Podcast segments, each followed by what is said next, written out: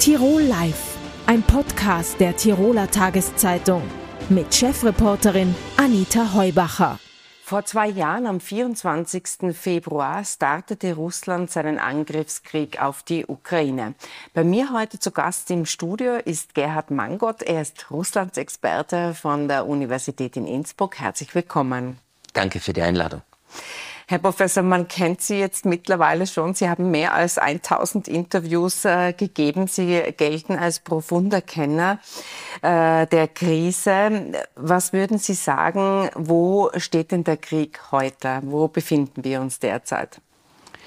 Nun, die mit großen Hoffnungen erwartete Offensive der ukrainischen Armee letztes Jahr ist weitgehend gescheitert. Seitdem sind wir in einem Stellungskrieg, in einem Abnützungskrieg, wobei in den letzten Wochen der Krieg etwas zugunsten der russischen Seite gekippt ist. Man sieht es an den jüngsten Eroberungen, vor allem in der Ostukraine. Die Ukraine wird dieses Jahr jedenfalls eine Strategie der sogenannten aktiven Verteidigung verfolgen. Das heißt, sie wird ihre Verteidigungsanlagen an der Frontlinie ausbauen, um weitere russische Offensiven abzuwehren. Wird es so sein, es gibt einige Experten und Sie haben das auch schon des Öfteren bemerkt, dass der Krieg wahrscheinlich noch Jahre dauern wird? Das ist äh, leider zu vermuten. Es sei denn, es bräche die US-Finanz- und Militärhilfe für die Ukraine vollständig weg und äh, die Europäer könnten das dann nicht kompensieren, dann könnte die russische Seite schon die Oberhand gewinnen und die Ukraine dann gezwungen sein, mit Russland über einen Waffenstillstand zu verhandeln. Aber das ist nicht die wahrscheinlichste Variante. Wahrscheinlich ist, dass der Krieg uns noch lange begleiten wird. Sie haben die USA erwähnt. Äh, dort stehen ja auch die Präsidentenwahlen an. Donald Trump könnte das Spiel äh, ganz neu ausrichten, also die Situation auch für die äh, Ukraine, indem er nämlich die Mittel einfriert. Rechnen Sie damit? Nun, es ist schwer zu sagen, wer sich am 5. November tatsächlich durchsetzen wird, Biden oder Trump. Trump wird jedenfalls mit größter Wahrscheinlichkeit der Kandidat der Republikaner sein. Trump hat auch gesagt, äh, wie er das immer tut, er würde diesen Konflikt in 24 Stunden lösen. Aber es ist sicherlich zu erwarten, dass äh, Donald Trump die Militär- und Finanzhilfe an die Ukraine entweder drastisch reduziert oder völlig einstellt. Aber es ist jetzt schon eine Situation durch die Blockade der Republikaner im Kongress, wo ein Hilfspaket, das Präsident Biden im Oktober vorgeschlagen hat, noch immer nicht beschlossen wurde, eben weil es von den Republikanern dagegen Widerstand gibt. Wir haben zwei Konfliktherde. Nahost äh, ist der zweite Konfliktherd. Dadurch hat sich der Fokus etwas äh, verlagert. Äh, dennoch äh, herrscht die Gefahr einer Eskalation. Wie hoch würden Sie denn die einschätzen?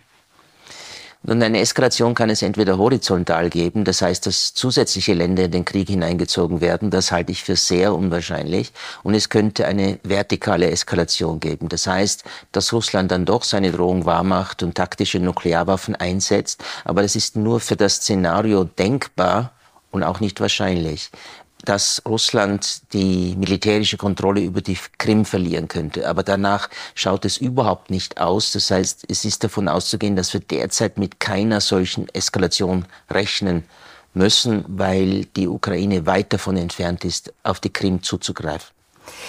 Äh, ganz ein wesentliches äh, Thema ist es, dass es ein Abnutzungskrieg ist. Das heißt, es ist sehr, sehr wichtig, wer wen mit äh, Waffen versorgt und unterstützt. Jetzt haben Sie schon skizziert, dass das mit den USA schwierig werden könnte.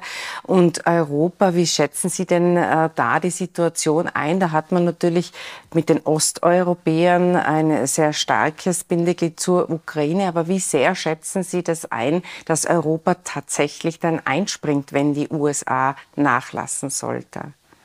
Nun, die Mitgliedstaaten der EU haben auf bilateraler Basis neue Hilfspakete angekündigt, sowohl Finanz- als auch Militärhilfe.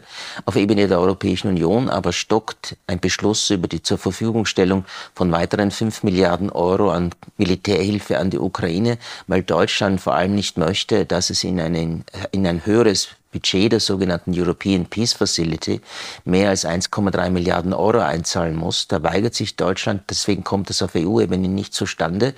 Deswegen eben vor allem bilaterale Hilfsangebote, vor allem aus Skandinavien, aus den Niederlanden und aus den baltischen Staaten und Polen.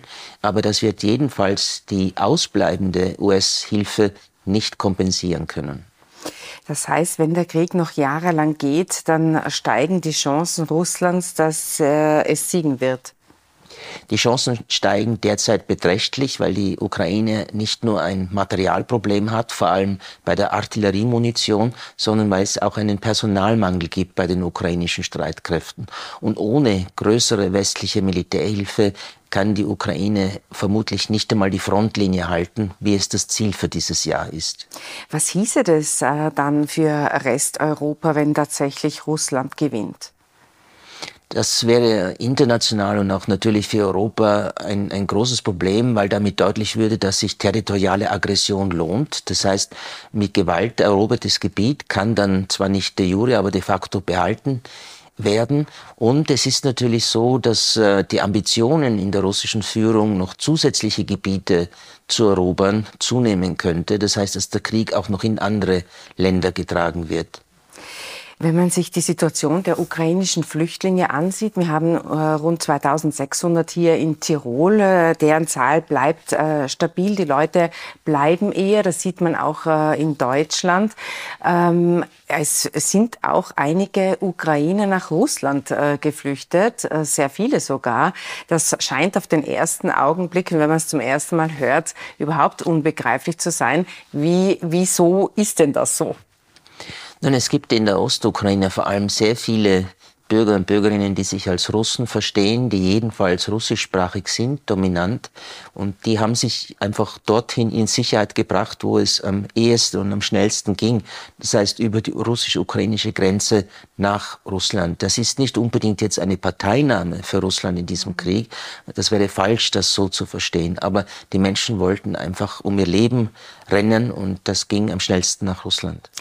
Rechnen Sie damit, wenn der Krieg jetzt noch jahrelang dauert, dass die Ukrainer, äh, die Flüchtlinge dauerhaft auch bleiben in diesen Staaten, wo sie hingeflüchtet sind?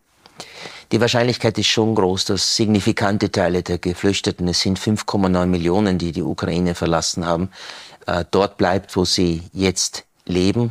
Äh, sie sind teilweise schon integriert und vor allem es ist äh, eben keine klare Perspektive erkennbar, wann dieser Krieg zu Ende gehen wird, wann sie zurückkehren könnten, in welches Land sie dann zurückkehren würden, wo sie leben und arbeiten können. Deswegen denke ich, dass viele sich schon darauf einrichten, in Europa zu bleiben. Herr Professor Mangot, vielen herzlichen Dank für das Gespräch. Sehr gerne. Tirol Live ein Podcast der Tiroler Tageszeitung. Das Video dazu sehen Sie auf tt.com.